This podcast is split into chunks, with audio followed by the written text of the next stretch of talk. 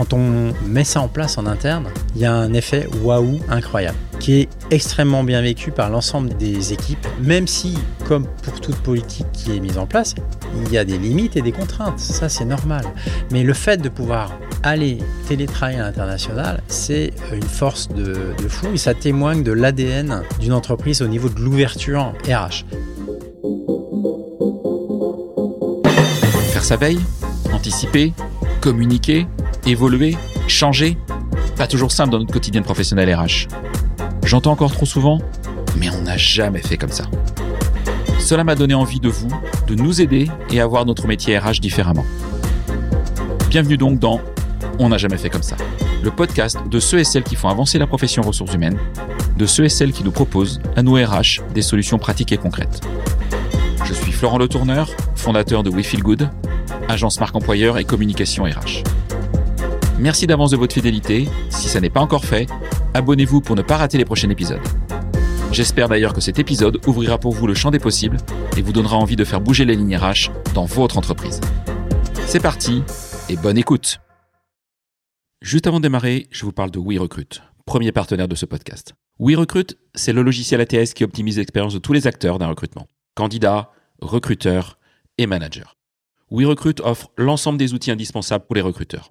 Suivi des candidatures, site carrière, extension de sourcing, vivier et bien plus encore. Hautement personnalisable, vous pouvez le paramétrer selon l'organisation de votre entreprise, votre manière de recruter, mais aussi selon les spécificités de chaque recrutement. Ce qui est top avec eux, outre un service support hyper réactif et 100% en France, c'est qu'ils innovent en permanence. Par exemple, depuis quelques jours, ils ont lancé le module de demande de recrutement qui vous permet, en tant que RH, de valider et de suivre l'historique des demandes des managers. Je vous recommande chaudement d'aller voir leurs offres. La très grande majorité de leurs clients est très satisfaite et fidèle. N'hésitez pas à cliquer sur le lien dans la présentation de cet épisode pour découvrir WeRecruit. Hello à toutes et à tous. Aujourd'hui, je suis mais vraiment vraiment ravi d'être invité par Gaël Brisson. Bonjour Gaël. Bonjour Florent. Alors Gaël, bah, tu nous invites aujourd'hui dans tes superbes locaux nantais. Il fait un temps correct, on va dire, on est, on est mi, mi-juillet. Dans tes locaux nantais qui s'appelle le Cuba Coworking. Euh, qui, est un, qui est un espace de coworking, comme son nom l'indique. Euh. Exact, je suis ravi de t'accueillir. Ici, c'est une vraie petite pépinière d'entreprise, donc euh, voilà, ça favorise la créativité et tu vois, l'ambiance y est chaleureuse et c'est un endroit de partage, donc c'est le bon endroit pour ce petit podcast. En tout cas, un grand merci Gaël pour ton invitation. Alors Gaël, tu es, ingénieur de formation, enfin tu vas revenir, tu es, un ancien DJ. Euh, tu es serial entrepreneur dans le monde IT depuis 20 ans avec deux sociétés à ton actif, toutes les deux revendues, à ce que j'ai compris. Euh, la seconde s'appelait DRI, était en full télétravail, on va y revenir. Mais surtout aujourd'hui, tu es le fondateur d'Holly Working, euh, qui permet d'aller travailler dans le monde entier en télétravail. Bon, concept que je trouve original, intéressant, que j'ai pas vu ailleurs, honnêtement. C'est pour ça que j'ai souhaité t'interviewer. On va parler de, ce sujet durant cet épisode.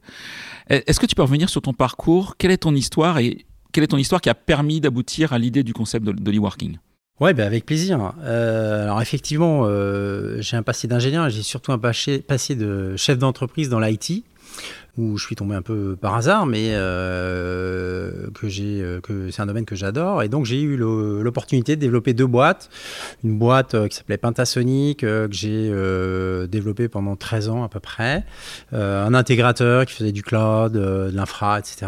J'ai revendu au bout de 13 ans. Et je précise, cette boîte était tout à fait euh, standard en termes de management. Euh, on pratiquait le télétravail, mais voilà, euh, occasionnellement quand il y avait besoin. il n'y avait pas. Mais il n'y avait pas de, il y avait pas d'enjeu particulier, ni d'organisation particulière sur le sujet. Et puis en 2014, on a racheté une, une structure qui s'appelait, qui s'appelle toujours d'ailleurs DRI, donc un hébergeur web spécialisé dans l'open source qui adresse des clients publics privés pour l'hébergement, l'infogérance des sites et des applications à mettre sur Internet.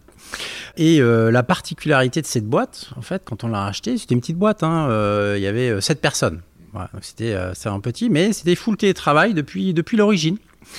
Donc, bon, j'étais ni pour ni contre. à l'origine. mais j'ai décidé de garder le principe et de regarder comment ça se passait. Quand tu as racheté l'entreprise, tu le savais. Ouais. je le savais, bien sûr. Mm-hmm. donc, j'ai regardé, je me suis adapté et puis je suis devenu un promoteur du télétravail parce que finalement, après huit années passées à la barre de cette boîte, j'ai acquis la conviction qu'on pouvait développer une entreprise. Hein, aujourd'hui, c'est une cinquantaine de personnes, c'est environ 4 millions d'euros de chiffre d'affaires, qui a un vrai esprit d'équipe qui a un vrai esprit tout court, un vrai ADN, euh, et tout ça avec des collaborateurs qui sont répartis un petit peu partout euh, en France, euh, finalement. Et cette boîte, donc j'ai cédé la majorité l'année dernière aux équipes. Hein, on a, avec mon associé, vendu 80% des parts aux managers en place et aux équipes qui ont eu l'opportunité toutes de prendre des, parts dans cette boîte. Donc c'est aussi une histoire dont je suis très fier parce que j'adore cette euh, capacité de transmission de flambeau que j'avais pas fait la première fois. Euh, j'avais vendu une boîte externe. Et, là, il y a une vraie histoire. Et euh, voilà, c'est vraiment quelque chose qui me, qui me tient à cœur. Mais donc, dans cette boîte, il y avait un sujet, c'était donc le full remote qui était en place et qu'on a adopté. Donc, en dehors du, du business qu'on a développé, en 2019, je me suis dit, mais tiens, moi, enfin notre business, il est national avec cette boîte, d'accord? Euh, Et en même temps, j'ai un passé que j'ai pas, j'ai pas évoqué, mais euh, je suis un grand voyageur, donc j'ai énormément voyagé dans le monde entier et j'ai habité aussi à l'international. Et c'est quelque chose qui m'a énormément appris, moi personnellement. Hein, ça m'a fait mûrir, ça m'a fait grandir. Euh, j'ai développé de l'ouverture, de la compétence, de l'adaptation à des milieux, enfin bref, tout un tas de. de, de T'as vécu où? de Alors j'ai vécu deux ans en Afrique du Sud, d'accord. Six mois aux Pays-Bas et, puis j'ai fait euh, également, je dirais, un petit tour du monde qui m'a amené trois, euh, trois mois euh, en Inde, mais où le projet était de rallier le cap de Bonne-Espérance en Afrique du Sud au cap Nord en 4x4. D'accord. Mais, Petit projet qui a fait un an. Mais là, il y avait un peu moins d'un an. Là, tu travaillais pas. Là, j'étais en voyage. Par contre, Afrique du Sud, deux ans, tu travaillais? Deux ans, je travaillais. Ah oui. Je, bossais pour L'Oréal à l'époque, dans une usine. C'est en fait, quel que soit le pays, si tu veux, c'est c'est l'expérience qui compte, c'est euh, le fait de se déraciner un petit peu euh, de son environnement habituel et d'aller se confronter à ce que peuvent vivre d'autres. Et tu reviens finalement avec un regard différent de celui que tu avais en partant. Et c'est un petit peu euh, finalement euh, ce que je souhaite à tous ceux qui peuvent partir avec le working, vivre quelque chose, c'est qu'ils reviennent non pas transformés, mais avec une vision un petit peu différente de la France, de ce qui va bien, de ce qui va moins bien, mais avec euh, peut-être un petit peu plus de hauteur de vue, une approche un peu différente. Et je, je trouve que ça forme, ça forge, et ça sert autant à titre personnel, bien sûr, mais professionnel. Et c'est vraiment euh, un des, une des convictions que je porte au travers euh, Working. Voilà, c'est cette euh, capacité qu'a l'international à faire mûrir, à faire grandir euh, chacun d'entre nous. Et c'est pas forcément uniquement quand on est jeune et qu'on va faire de l'Erasmus. Hein. Et donc un peu l'enjeu Working, c'est euh, après Erasmus, il y a une vie. Et il n'y a pas que l'expatriation. Maintenant, il y a Working qui permet de conjuguer effectivement en jeu pro et en vie perso. Ouais, tu, on va revenir là-dessus. Mais alors l'idée donc a eu lieu avant, le, avant la pandémie, avant le Covid. Ouais, 2019. Ouais, donc vous n'avez pas attendu le, Covid pour, euh, pour, euh, pour créer euh, cette, cette organisation, cette société. C'était, le Covid pour vous, c'était frein ou c'était accélérateur? Alors, les deux. en fait, l'idée a commencé à germer en 2019, mais il fallait quand même construire un modèle de business, un modèle économique, un modèle juridique, parce que voilà, il y avait plein de freins. Donc j'ai lancé les études début 2020 avec un groupe de cinq alternants à l'époque qu'on fait des études dans tous les sens. On a toujours deux qui sont à bord, donc ça c'est aussi une belle histoire. Tout ça pour aboutir à un go, no go, qui s'est effectué en juin 2020. Juin 2020, je vous rappelle, vous étiez tous chez vous et moi aussi. Donc juin 2020, c'était plein Covid. Bon, euh, est-ce que c'est la bonne période, pas la bonne période? Bon, on a décidé de faire go. On a créé la boîte en août 2020. D'accord. Voilà. Donc c'est euh, la boîte a à peine, euh, enfin quasiment trois ans maintenant. Et pourquoi ce nom Holly Working? Parce que Holly, euh, ça me fait référence aux vacances plus qu'au travail quand même. Ouais, enfin, tu, oublies quand même que dans Working, il y a Working, c'est la deuxième partie du mot. J'ai bien compris, mais il y a quand même ah, dedans. Holly, il y a Holidays. Bah, euh, c'est les vacances au travail. Ou, le travail en vacances. Ouais, ou les tracances aussi. Hein, C'est un terme qu'on peut utiliser. Euh, non, alors on m'a souvent dit, bah, t'as pas peur de, de, de, vendre, de proposer quelque chose où il y a marqué le mot holidays dedans, le mot vacances. Quoi. Bah, euh, oui, mais en fait, j'assume euh, complètement ce nom. je trouve qu'il représente bien euh, à la fois ce qu'on propose et ce que vont chercher les gens. Donc c'est bien une conjonction euh, de, travail, parce qu'on continue à bosser, même si on est à l'autre bout du monde, euh, mais dans un lieu qui fait plus penser aux vacances. Voilà. Donc euh, on est bien sur ce, sur ce créneau-là et sur cet objectif-là euh, de vacances d'immersion, parce que je préfère parler d'immersion que de, vacances. C'est l'objectif. Hein. je, vais rappeler le concept quand même, parce que, là on en parle depuis le début, mais euh, les gens vont se demander bah, mais de quoi on parle? Pour le coup c'était ma question, parce que alors j'ai un peu creusé évidemment, mais c'est pas si simple que ça, en tout cas pour moi à comprendre. Donc j'ai besoin effectivement que tu, m'éclaires sur le concept que vous avez et, et les différences aussi. Tu n'as pas d'expatriation? Euh, voilà, moi j'ai travaillé dans des grands groupes où il y avait des expatriés, hein, donc je, vois ce que c'était. Je l'ai jamais été moi-même et j'ai bien vu ce que c'était. C'est quoi la différence aussi entre votre concept et une expatriation comme le pourrait proposer, le propose pardon un certain nombre d'entreprises en France? Alors, donc le, concept Working, c'est de proposer aux salariés qui, ont, qui sont en poste en France d'aller vivre quelques mois à l'international dans un pays qu'ils choisissent. Donc on est sur des périodes de 3 à 12 mois et pour l'instant, on a un peu plus d'une dizaine de destinations ouvertes dans le monde. Alors, pourquoi 3 à 12 mois? 3 mois, parce que je considère que c'est euh, la durée minimum pour aller découvrir une culture. Si on veut vraiment s'immerger et être en mode peut parler de, slow tourisme euh, aujourd'hui, où on, profite de l'endroit où on est, tant qu'à faire de prendre l'avion, hein, euh, de vraiment le faire pour aller euh, découvrir un, endroit, une culture ou faire une activité. Et 12 mois, parce que ça, c'est plutôt lié à mon expérience personnelle. je suis un convaincu du télétravail 100%, mais je ne suis pas forcément un convaincu du zéro relation physique. Ça n'a rien à voir. Mm-hmm. Donc, à un moment donné, il faut créer du lien. D'accord? Et à minima une fois par an, je dirais minima une fois par an, il faut qu'il y ait du lien qui se crée avec son manager, avec ses collègues, avec ses équipes. Euh, voilà. Et ça, c'est. Euh, donc, un an, ça m'a semblé être la durée maximale pour qu'il n'y ait pas de perturbation euh, du côté pro. Donc, c'était vraiment l'idée que j'avais en tête. 3-12 mois, c'est une expérience suffisante y compris pour partir en famille, un an. Parce que quand on part avec des enfants, on a, on a des cycles scolaires qu'on peut vouloir faire respecter. Parce que trois mois avec des enfants, c'est compliqué, je pense. Alors euh, aujourd'hui, il y, a, euh, bah, il y a par exemple Aurore qui est, euh, qui est chef d'entreprise d'ailleurs, qui est à Bali, qui vient d'arriver avec sa fille. Elle, elle, est partie trois mois, elle fait scolariser un peu plus d'un mois sa fille dans une école sur place. Donc il n'y a jamais rien d'impossible. C'est juste une question de volonté, de conviction et d'organisation, bien sûr. Il en faut, mais on est aussi là pour aider.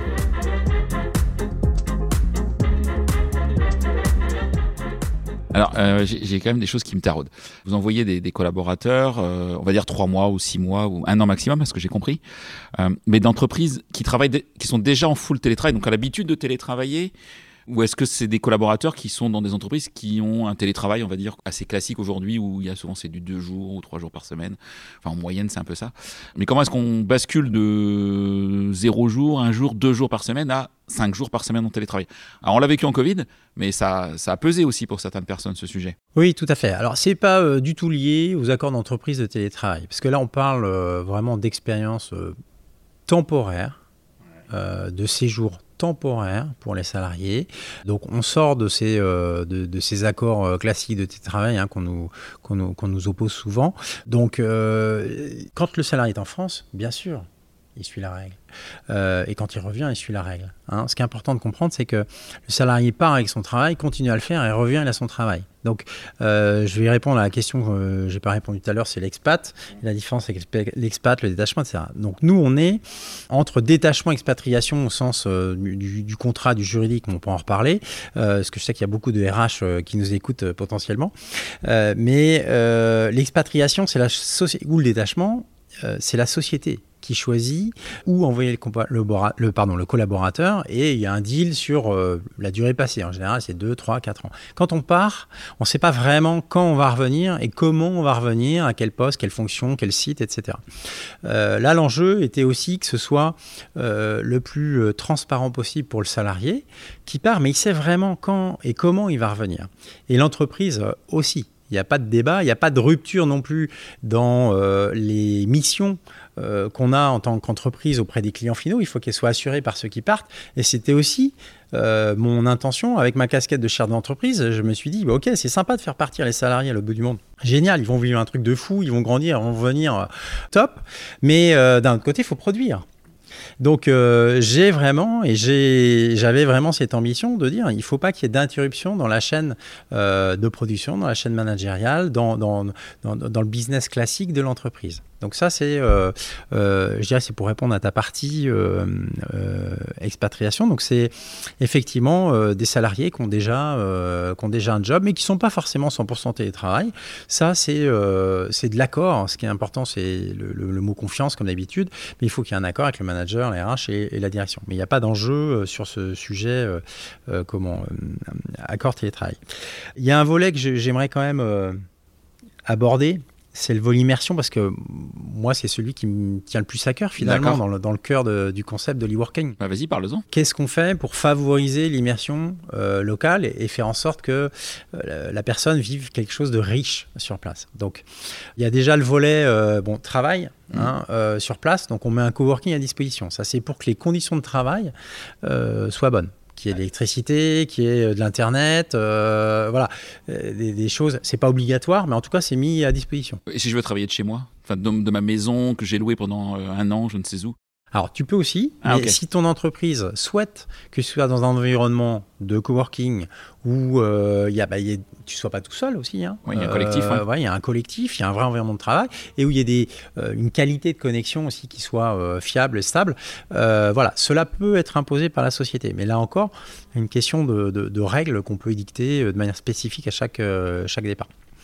Donc il y a un coworking. Et surtout, ce qui est important, c'est qu'il y a, euh, quelqu'un sur place. Donc il y a euh, une personne euh, qu'on appelle le Holy Coach. Hein, on a tout un marketing autour de ça. Hein, le Holy Coach, le Holy Working, le Holy Worker, la Holy Company, bon, je vous en passe. On aurait presque pu faire appel à toi pour nous donner des conseils dans le marketing, tu vois. On fait une Holy Interview aujourd'hui. Mais bon, c'est à Nantes. Hein. Donc on a, euh, on a du coup euh, une personne euh, que j'appelle l'âme bienveillante sur place qui va aider finalement à ce que tout se passe bien, d'une part, donc aider à trouver un logement, une école, accueillir à l'arrivée, faire ce que on appelle chez nous un brief interculturel dès l'arrivée, c'est donner un petit peu les codes du pays pour se mettre en mode chakra ouvert, pour absorber, appréhender un petit peu les différences culturelles que le Holy Worker ne manquera pas de vivre quand il va arriver. Et puis il y a la partie immersion. Donc immersion euh, dans la culture du pays, euh, où euh, là on va favoriser le fait de, d'introduire en fait le Holy Worker dans des associations locales, pardon, soit pour participer tout simplement, je sais pas, aller faire de la boxe taille en Thaïlande, du yoga à Bali ou autre, et ainsi rencontrer du monde, puisque derrière ça, il y a l'objectif de rencontrer du monde, et idéalement des, des gens locaux, voire même de donner son temps euh, voilà, on a euh, dans chaque destination, on a des associations qu'on a identifiées qui peuvent accueillir des workers s'ils le souhaitent pour participer, contribuer, donner un peu de leur temps à une cause. Donc ça peut être euh, la préservation des tortues à Bali, donner des cours à des enfants défavorisés en Afrique du Sud. Enfin, il y a toutes sortes de sujets potentiels. Et euh, euh, les pays où vous allez, c'est quoi? C'est Bali, Afrique du Sud? On a euh, une dizaine de pays d'ouverts aujourd'hui. Donc on en a quatre sur le continent américain. On a l'Afrique du Sud, le Cap Vert, l'île Maurice et puis le Maroc. Donc ces quatre pays ont l'avantage d'être synchrones en termes de fuseau horaire avec l'Europe. On n'en a pas parlé, mais c'est important de, pour dans certains jobs, certaines missions, d'être parfaitement synchrone. Voilà. Oui, donc c'est pas la Californie. Sans décalage horaire local. On va pas en Californie, on va pas en Asie, etc. avec Holy Working. Alors si, on a deux ah. destinations en Asie. Si, si, si, si, si, il y en a aussi pour euh, les gens qui aiment bien l'Asie. On a euh, la Thaïlande et euh, Bali en Indonésie. Oui, Bali. Voilà, donc là il y a plus de décalage horaire, mais certains Workers ont modifié leur, enfin ils travaillent tôt le, tard le soir ou tôt le matin pour être en phase avec l'Europe.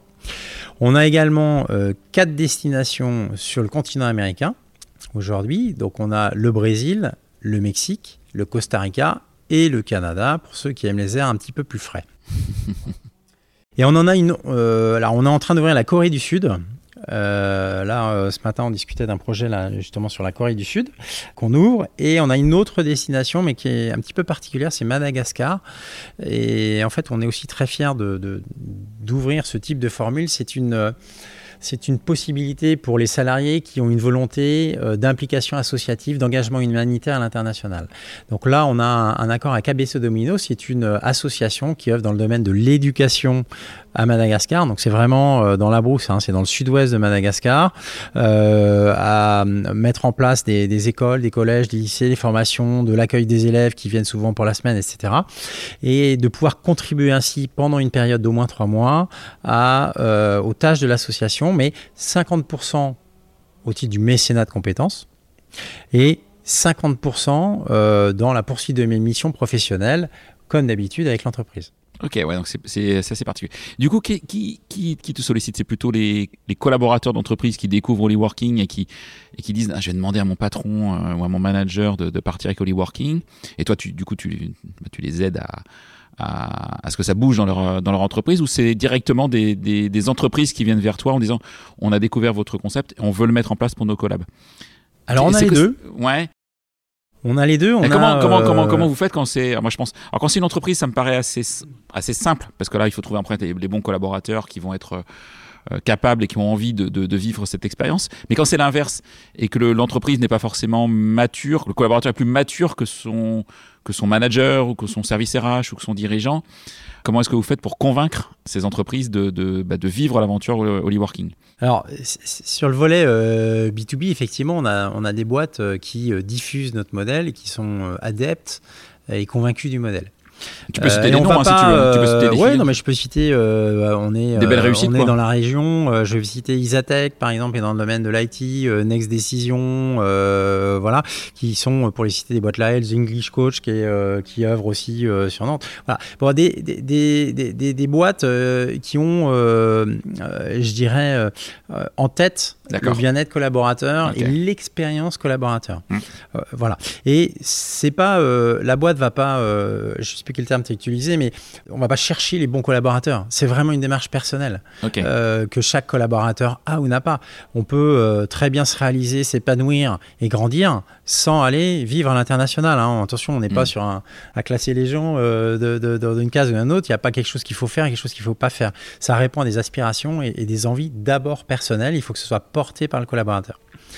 Donc, on a euh, pour rebondir, euh, des collaborateurs qui nous appellent en disant voilà, je voudrais euh, aller vivre six mois au Canada. voilà, qu'est-ce que qu'est-ce que vous faites? Comment ça marche? Donc là, on construit avec eux leur projet, on, valide avec eux tout ça, c'est cohérent par rapport à ce qu'ils ont envie de vivre. Après, c'est eux qui vont au moins solliciter l'accord de leur manager. Quand on part comme ça, il faut un accord de son manager, c'est important. Et après le manager, nous, on rentre dans la boucle, finalement, pour aller expliquer au RH et à la direction euh, la structuration et la sécurisation de notre modèle. Parce que dans ce qu'on amène comme service, c'est la sécurisation du modèle en France. Euh, avec le volet assurantiel, avec le volet contractuel, c'est pas simple d'envoyer correctement des télétravailleurs à l'international. C'est compliqué, c'est pas possible tout le temps. Et nous, notre job, c'est de faire en sorte que ce soit carré pour le salarié, bien sûr, et pour le chef d'entreprise. C'est-à-dire juridiquement parlant? Juridiquement parlant. D'accord. Voilà, on a euh, un triptyque contractuel qu'on met en place, on, a des assurances. Ah oui, d'accord. Ok. On peut pas juste envoyer des collaborateurs trois mois et tu, tu, touches toujours ta, tes cotisations. Il y a toujours tes cotisations, ton. Alors juste comme ça, tu, ça, ça marche pas quoi. Tout est toujours possible. Ouais. Tu peux juste les envoyer jusqu'à temps que ça se passe pas bien. Voilà. C'est le jour où il y a un problème, un problème de santé par exemple, et c'est là ça va être très compliqué. Quoi. Problème de santé, euh, là euh, souvent ce qui est négligé, euh, ce qu'on pense souvent aux assurances santé, ok, paiement des frais d'hôpitaux, etc. Mm. Ça c'est assez basique. On, oublie souvent par exemple l'accident de travail. Il y a plein de boîtes qui envoient leurs collaborateurs à l'international sans avoir vérifié avant que leur prévoyance couvrait les accidents de travail ou pire. Donc, euh, c'est des sujets euh, sur lesquels on est euh, particulièrement vigilant. Sans parler du volet juridique, des risques prud'homal, d'établissements stables, enfin, je vous, en passe, c'est les meilleurs. Il y a tout un volet de risques qu'il faut lever. Pour que RH et dirigeants soient bien sûr parfaitement à l'aise pour proposer du télétravail à l'international. Et c'est là qu'on arrive avec une solution clé en main qui est, qui est carrée. Temps en temps, nous RH, on est un peu riscophobes quand même. Donc, euh, comment est-ce que tu arrives à convaincre des services RH qui se disent oula, mais ce truc, euh, est-ce que ça va pas nous amener des ennuis? Et puis, en plus, ça va nous coûter un, budget qu'on n'a pas prévu, etc., etc. Comment, euh, comment est-ce que c'est? Je vois pas du tout de quoi tu parles. Non, franchement, si les RH étaient riscophobes, ça se serait quand même. Non, mais plus sérieusement, comme tu as compris que notre enjeu, c'est effectivement de rassurer. Donc, comment oui, c'est ça en fait. Finalement, quels sont euh, nos arguments et, comment ça peut aboutir au sein d'une entreprise? Donc, déjà, le premier volet, c'est la sécurisation du modèle. Donc ça, c'est extrêmement rassurant pour le RH et le dirigeant. Donc ça permet de cadrer finalement les demandes euh, qui arrivent. Les demandes des salariés, elles arrivent, elles arriveront. C'est sûr dire que euh, fait pas de télétravail à l'international, c'est possible dans une boîte. Mais ça n'empêche pas que les gens ont envie, de, pour partie, de faire du télétravail à l'international. Donc cette envie-là, euh, vous n'allez pas la faire disparaître. Donc après, soit les gens vont effectivement s'asseoir au moins temporairement sur cet avis, et s'ils veulent le réaliser, ils vont trouver une autre solution pour le faire. Donc cette Holly a cette capacité à cadrer les demandes et à fixer des règles en interne. Le sujet, c'est pas de dire non ou dire oui aux collaborateurs, c'est de, d'exprimer les règles en fait. Surtout si on dit oui, ok, c'est dans tel cadre, tel cadre, tel cadre. Et nous, on, peut permettre de donner ce cadre-là, à la fois en termes de destination, en termes de fuseau horaire, en termes, pourquoi pas, d'ancienneté, de type de projet, de type de mission, de processus de validation. Bref, il y a tout un tas de, de règles et de politiques qu'on peut mettre en place. Après, sur les éléments de décision, ce qui est hyper important, et c'est ce qu'on constate, c'est en fait que notre modèle, il plaît aux gens qui, plaît directement et rapidement aux gens qui ont vécu l'international. Ceux qui ont vécu l'international, et je fais d'ailleurs, euh, je fais une petite, anecdote, mais euh, je pose souvent la question euh, si vous deviez me sortir une année dans votre vie, là comme ça, paf, directement, qui sort euh, du commun des autres et une des années les plus riches ou les plus, euh, les plus intéressantes que vous ayez vécues. Quasiment à chaque fois, c'est pas l'année du mariage hein, ou l'année des enfants, c'est l'année passée à l'international. Ça peut être l'année du divorce. Hein. Bon, ma blague est pourrie. on ne m'a pas encore fait cette réponse-là. voilà. Tout ça pour dire que finalement, ce sont des expériences qui marquent dans une vie euh, généralement. Là où on a le plus d'adhésion, c'est quand les dirigeants en général ont eu cette expérience et se disent ouais mais moi j'ai vécu un truc effectivement ça m'a ça m'a forgé ce serait dommage que mes équipes puissent pas en bénéficier et euh, c'est le levier principal qui fait que ça, ça s'actionne le plus vite possible. Après, il y a un deuxième euh, levier, mais je crois que c'est un petit peu euh, un des sujets dont tu es expert, c'est la marque employeur. Évidemment, quand on met ça en place en interne, il y a un effet waouh incroyable, qui est extrêmement bien vécu par l'ensemble des, équipes, même si, comme pour toute politique qui est mise en place, il y a des limites et des contraintes. Ça, c'est normal. Mais le fait de pouvoir aller euh, à l'international, c'est une force de, de, fou et ça témoigne de l'ADN d'une entreprise au niveau de l'ouverture RH. Et à contrario de ce qu'on pourrait penser, il n'y a pas euh, une fuite des talents en disant, voilà, hop, Working s'ouvre. En général, on fait des petites présentations, des petits webinaires, on présente comment ça marche, etc. Le nombre de personnes qui sont prêtes à partir, à un instant T en tout cas, est relativement faible. C'est, on est de l'ordre de 1% à un instant T. Voilà. Pourquoi? Parce que c'est normal. On a tous dans notre vie euh, des, contraintes. On est, euh, on est sur une mission professionnelle, on fait construire une maison, euh, on attend un bébé, c'est pas le moment. L'emploi du conjoint. L'emploi du conjoint. Bref, on a tout un tas de contraintes personnelles qui font qu'à un instant T de sa vie, euh, ou de son parcours professionnel, bah, c'est pas le moment. Par contre, à un instant T plus 1, si on sait qu'on peut le faire, effectivement, là, il y a des gens qui commencent à s'organiser et à dire Ah, ok, c'est possible, je vais aligner les planètes pour pouvoir bénéficier de cette expérience-là et de cette ouverture que ma boîte me propose. Ok. Question que je me suis posée est-ce que tu envisages de faire l'inverse, c'est-à-dire faire venir en France des salariés qui travaillent dans des entreprises dans les pays, par exemple, dans vous êtes, dans la dizaine de pays, et qui auraient envie de vivre une expérience en France? Est-ce que vous avez réfléchi à ça? Alors, pour l'instant, c'est pas, euh, c'est effectivement pas à l'ordre du jour. On se concentre déjà sur euh, notre modèle initial. Hein. on est encore tout jeune, on a à peine 3 ans, donc euh, on a pour ambition évidemment de se, développer le plus possible et d'ouvrir. Si on fait de l'ouverture, ce sera plutôt pour ouvrir des nouveaux pays sources. C'est plutôt ça votre objectif. Voilà. donc en Europe, plutôt Nord-Europe, bien sûr d'ouvrir de nouvelles destinations, parce que c'est aussi euh, quelque part euh, quelque chose qui va pouvoir euh, attirer de, nouveaux Holy workers. voilà, donc l'ambition n'est pas effectivement de, d'attirer, pour le moment en tout cas, mais voilà, on est, on est ouvert à tout. Et est-ce que tu parlais de marque employeur Est-ce que des entreprises, on voit par exemple aujourd'hui dans des offres d'emploi, euh, vous bénéficiez de la carte Swile, euh, vous allez utiliser euh, l'outil l'outil Lucas, vous allez avoir tel avantage en fait. Est-ce qu'il y a déjà des entreprises qui ont mis dans leurs annonces vous pourrez bénéficier après, je sais pas, peut-être X mois d'ancienneté ou X années d'ancienneté, ou immédiatement, j'en sais rien, d'un service, effectivement, de pouvoir travailler à l'étranger et avec Working. Est-ce que c'est déjà arrivé? Oui, bien sûr. Bien sûr. Alors, c'est les, sociétés qui adoptent euh, notre modèle en interne en général, intègrent, ça dans leur politique de mobilité au sens large, que ce soit de la mobilité fonctionnelle, internationale, euh, voilà. Donc, euh, ça fait partie de leur, euh, leur plaquette, leur web, etc. on a même des annonces qui sont publiées, et ça, ça fonctionne. On a fait le test là sur un, profil expert DevOps. DevOps, c'est bon, dans, dans, la techno, c'est des profils qui en ce moment sont assez recherchés. On a mis expert DevOps à l'international ou expert DevOps Globetrotter pour un peu attirer. Donc, Évidemment, euh, comme euh, dans tout un paquet d'annonces, il y en a 100 qui s'affichent quand on cherche euh, le truc. Celle-ci se distingue un peu. Les gens sont pas forcément déjà sont curieux, donc ils vont lire l'annonce, d'une. Deux, ils vont se dire, ah ouais, tiens, la boîte, elle est quand même vachement open, ça traduit quelque chose. Deuxièmement. Troisièmement, la personne n'est pas forcément intéressée. Par contre, l'esprit de la boîte, la marque employeur lui plaît, et elle va postuler. C'est le cas de cet expert DevOps qui a été recruté, qui n'est pas parti avec Working d'accord, mais qui a adhéré euh, à la boîte. Donc c'est un outil euh, d'attractivité qui, euh, au-delà de l'offre à proprement parler de pouvoir télétravailler à l'international, traduit l'ADN de la boîte. J'aimerais bien quelques petits conseils. Je suis un futur potentiel Holy Worker. Quels conseils tu me donnerais pour organiser mon départ à l'étranger avec toi? Au-delà évidemment d'avoir le feu vert de mon manager, ça je le comprends, c'est clair. Mais est-ce qu'il y a des tips euh, où vous mettez en garde, euh, où vous informez, je dirais, les, potentielles euh, personnes intéressées par, par le projet? Est-ce que vous, voilà, avez des conseils que vous donnez avant de partir?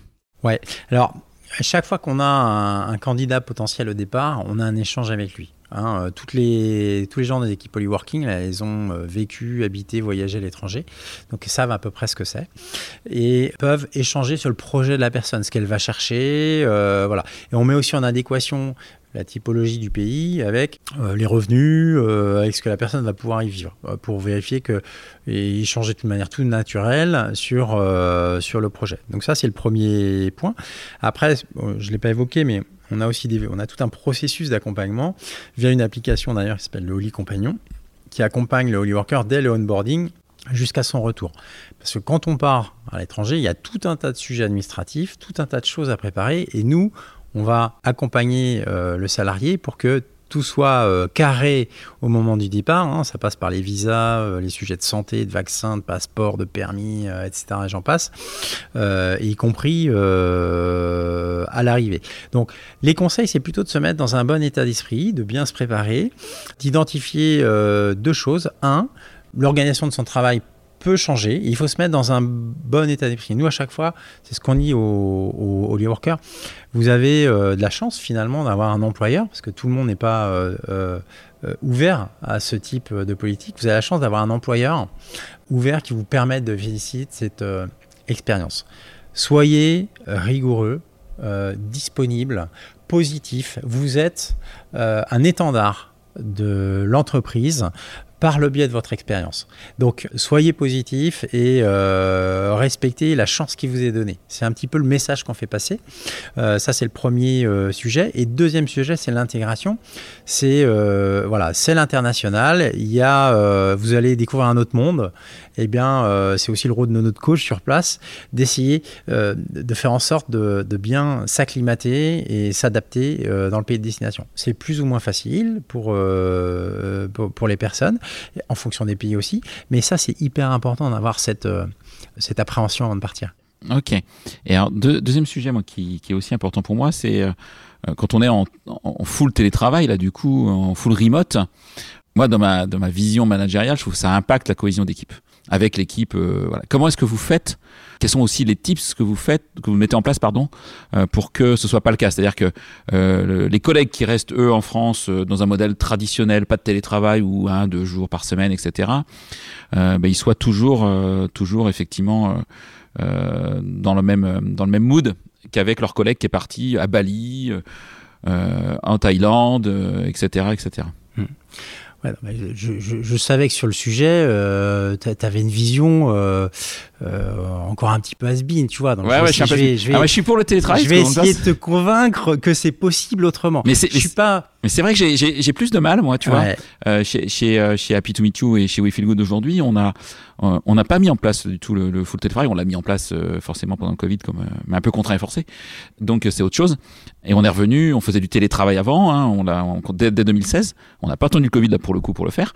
Mais au retour du Covid, bon, on est repassé à un modèle de trois jours semaine et un peu tradit dans le monde du service aujourd'hui. Un monde industriel, c'est autre chose évidemment, mais dans le monde du, monde du service. Et donc moi, ouais, j'ai peur pour cette cohésion en fait. Tout à fait. Alors, c'est pour ça que ça me freine. ouais, ouais, non, mais là, euh, je suis, euh, je suis très euh, impliqué sur le sujet et j'ai un retour d'expérience à faire. Voilà. Donc, je suis ni pour ni contre le télétravail. D'accord? Il y a le télétravail peut convenir à certains salariés et pas à d'autres. Et le télétravail euh, peut convenir surtout à certains managers et dirigeants et pas à d'autres. Donc, moi, j'ai, euh, je l'ai expliqué tout à l'heure un peu dans mon cursus, j'ai pratiqué le management classique, euh, terrain, voilà, au bureau, etc., voir tout le monde, ou presque au café le matin, et passer dire bonjour dans le bureau. Voilà, mode à l'ancienne. Et avec euh, Derry, euh, j'ai appris à développer une boîte. Il faut jouer une cinquantaine de collaborateurs avec des euh, salariés partout, super esprit d'équipe, très peu de turnover, très très peu de turnover. Donc ça marche. Pourquoi ça marche? Alors, on m'a souvent posé la question. Donc, j'ai identifié. Ouais, mais ça marche que tu es Gaël et parce que ça, ça ta perso. Il y a quatre critères. Non, il y, a Des, il y a des critères en fait. Il y a des critères, il y a des organisations. Premier point clé, c'est que les salariés sont recrutés en télétravail. Ils savent qu'ils vont faire du 100% full remote. Si je le prolonge un peu ou que je le compare, c'est en fait c'est au choix du collaborateur. Il a le choix de venir ou pas euh, dans l'entreprise, mais s'il vient, il sait que c'est full remote. C'est son choix. Parce que Derry n'avait pas de bureau. Derry n'a pas de bureau. Donc je ne pouvais pas t'embaucher par Derry. C'est des coworking si tu veux. On peut se retrouver, mais il n'y a pas de bureau euh, physique. Voilà. Euh, deuxième élément qui est important, c'est un outil de chat. Mais au-delà de l'outil de chat, parce que ça c'est courant, c'est une hygiène d'usage de l'outil de chat. Le matin, j'arrive, je dis bonjour. Je pars le midi, je dis ok, je prends ma pause déj, je reviens tout à l'heure, etc. Le soir, je dis au revoir. Euh, je communique sur le chat, sur ce qui peut concerner l'entreprise, ou dans mon chat de service, dans mon canal de service, etc. Donc il y a euh, une vraie hygiène de chat, ce qui fait que quand on a un écran à côté de soi, on n'est pas tout seul on sait qu'il y a la, boîte qui vit, on voit que ça vit, on voit qu'il y a euh, un tel et un tel qui est à côté, qui fait ci, qui fait ça, qui se pose telle question, auquel on répond, etc. Donc, euh, comme s'il était de l'autre côté de la vitre ou euh, dans le bureau d'à côté. Donc ça, c'est ça, c'est hyper important. Troisième point, c'est presque le plus important, c'est le management. Pourquoi je disais tout à l'heure que le télétravail, finalement, les boîtes qui refusent le télétravail, c'est pas un sujet de salarié, bon, c'est un sujet de confiance. Il faut évidemment faire confiance aux salariés. Ceux qui mettent pas en place euh, le télétravail, c'est qu'il y a un sujet de confiance et surtout un sujet de management. On ne manage pas des gens en télétravail comme on les manage en présentiel. Donc il y a des petits changements d'habitude à faire. C'est pas violent, hein, mais c'est des petits changements d'habitude à faire. Soit euh, on en a conscience, on a la volonté de le faire, soit on n'a pas la volonté. Si on n'a pas la volonté de changer son mode de management en tant que dirigeant ou en tant que manager, bah, euh, du coup, on demande aux salariés de ne pas faire de télétravail. Euh, c'est, Mais quand on fait du management télétravail, par exemple, une des règles que je donne, c'est que le manager, toutes les semaines, il doit appeler à minima, fois par semaine, son collaborateur. À minima, même s'il n'y a rien à se dire.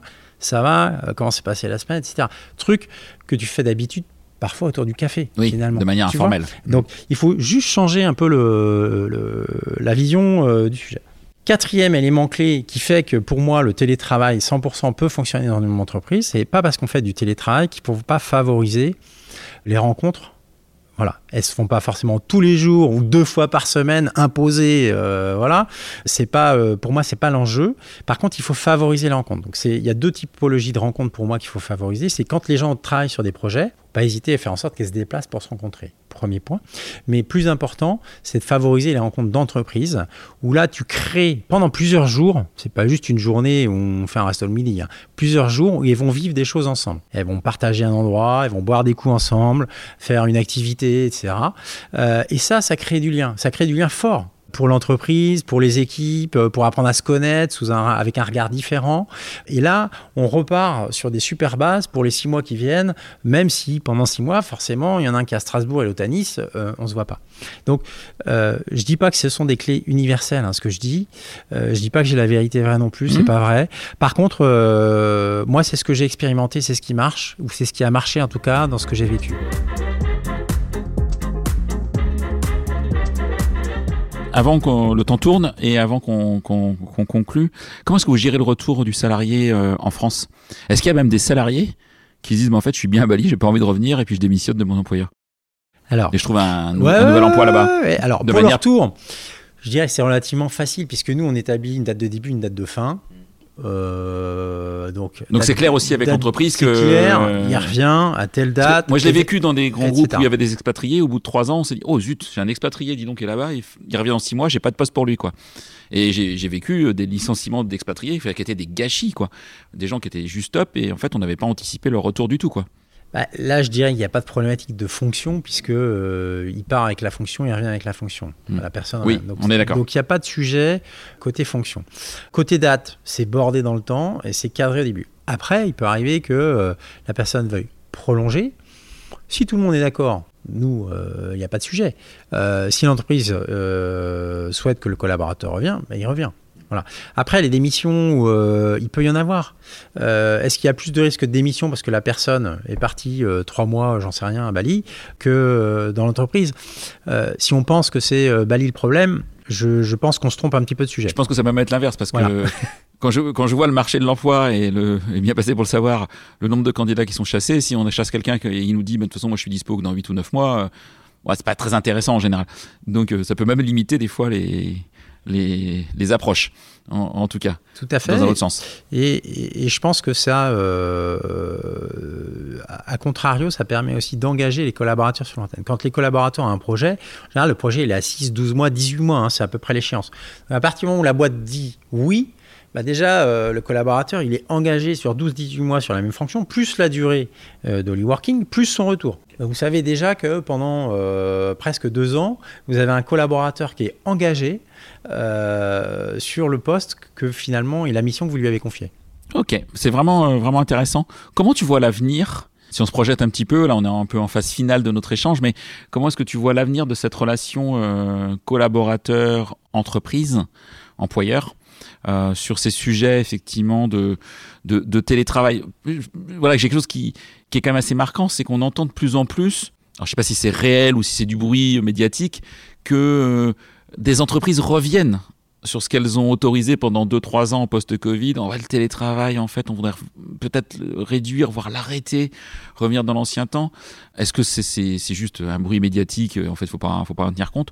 Ou est-ce que, euh, est-ce que tu vois une évolution dans les prochaines années? Alors, c'est difficile hein, de, de, se projeter, mais sur ces relations entre, un, entre un, une salariée avec son, son entreprise oui, alors, euh, bon, on a vécu, euh, comme euh, tout le monde le sait, une transformation de, du lien à, cause de, la pandémie et la diffusion du télétravail. Oui, il y a des retours, enfin, il y a des boîtes qui prônent le retour au bureau. par contre, ce que moi je constate tous les jours, c'est que la vague de fond des demandes collaborateurs, elle est là. Voilà. Donc euh, après, c'est euh, on veut de ces gens-là à bord ou on n'en veut pas. Donc sur les marchés en tension, évidemment, euh, ça fait se poser plus de questions aux équipes qui recrutent. voilà, donc c'est comment on, traite ces problèmes. Mais le sujet, pour moi, il, est, il y a deux réponses. C'est un, il n'y a pas de solution universelle qui correspond à tout le monde. Donc, si demain vous êtes full bureau et puis que la personne veut pouvoir faire du télétravail, ben, elle ne choisira pas votre boîte. Si elle est, la boîte elle est full remote et que la personne va être euh, au bureau, elle choisira pas votre boîte. Voilà. La réponse finalement, elle est peut-être dans euh, la liberté proposée aux collaborateurs. Ça c'est le premier point. Euh, deuxièmement, pour les boîtes qui reviennent en arrière, je pense encore une fois que c'est un sujet de management. Voilà. Si le manager a, ou les managers, mais c'est pas évident, hein, donc c'est compréhensible aussi, ont réussi à adapter un petit peu leur style de management, leur manière de gérer les gens avec qui ils bossent, euh, franchement, ça se passe bien et ça fait pas de différence. Euh, les gens qui euh, bossent pas bien à distance, ils vont continuer à pas bien bosser sur place et inversement. Donc, le fond du truc, est différent. C'est la seule limite que je mets moi, perso, c'est l'onboarding. Ok. L'onboarding. Il doit être travaillé. Il doit être avec du présentiel. Ça peut durer euh, deux semaines, six mois. Ça, ça dépend des jobs, euh, des profils. Mais l'onboarding, c'est important. Si on veut acquérir un peu la culture, il faut rencontrer les gens. Et je conseille, je, je, je, conseille toujours de, faire un onboarding avec du lien. Ok, extrêmement clair. Merci beaucoup. Est-ce qu'il y a une question que je t'ai pas posée que tu aurais aimé que je te pose? Euh, C'est une bonne question.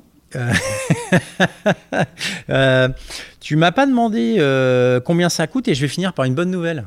C'est une question qu'on me pose tout le temps. Bah, ah pourquoi les boîtes payent ça aux, hmm. salariés? Alors, elles leur payent ça parce que ça leur coûte rien dans notre modèle. Comment tu pas plus. T'es pas une asso?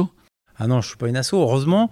Euh, enfin, heureusement ou pas heureusement, j'en sais pas d'ailleurs. Sans, me dévoiler tes tarifs, c'est pas le sujet euh, là. Non, non, y a comment est-ce que tu gagnes ta vie en Globalement, il y a une partie qui est financée par le salarié puisque c'est son projet perso. D'accord. Et euh, il y a une partie qui est liée à notre modèle, qui est une innovation RH, une vraie innovation RH, où globalement il y a des charges qui disparaissent en France. Il y en a d'autres qui naissent parce qu'il faut qu'on soit conforme à la législation locale à destination.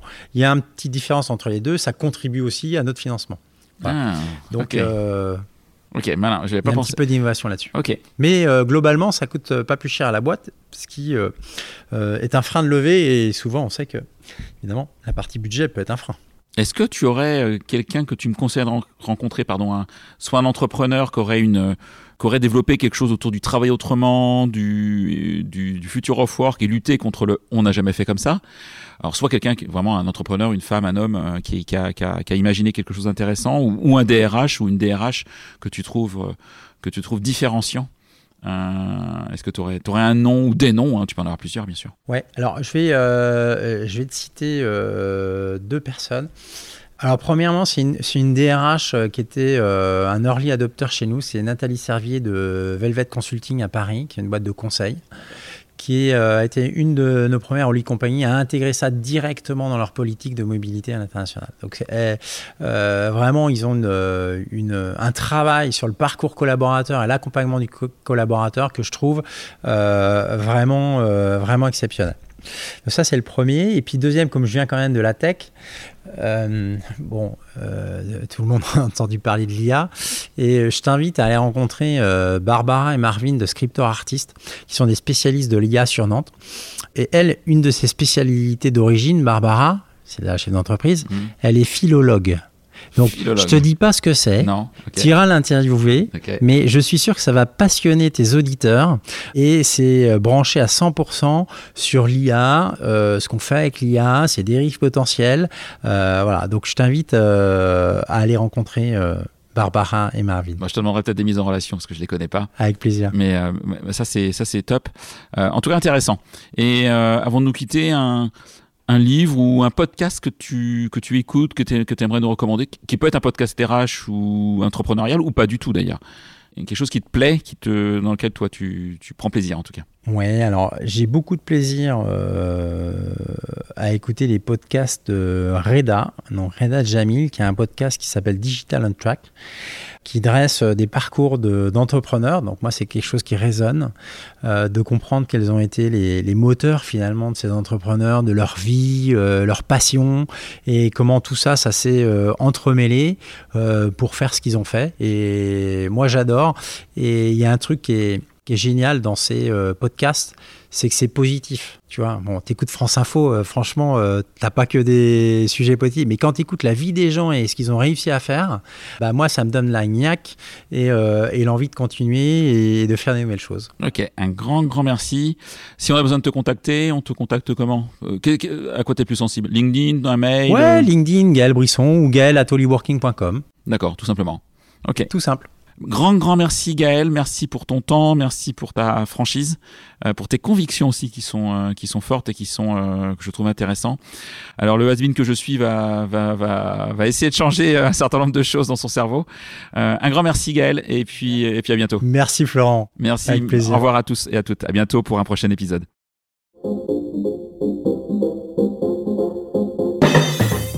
C'est terminé pour ce bel épisode. Merci de l'avoir suivi en entier. Pour ne pas rater le prochain, d'ailleurs je prépare plein de chouettes entretiens pour ces prochaines semaines, abonnez-vous à On n'a jamais fait comme ça. C'est le bouton Sweep sur Apple Podcast ou s'abonner simplement sur Spotify. N'hésitez pas également à mettre 5 étoiles si vous avez apprécié ce podcast et à me contacter via LinkedIn pour tout commentaire ou toute suggestion d'invité. À bientôt!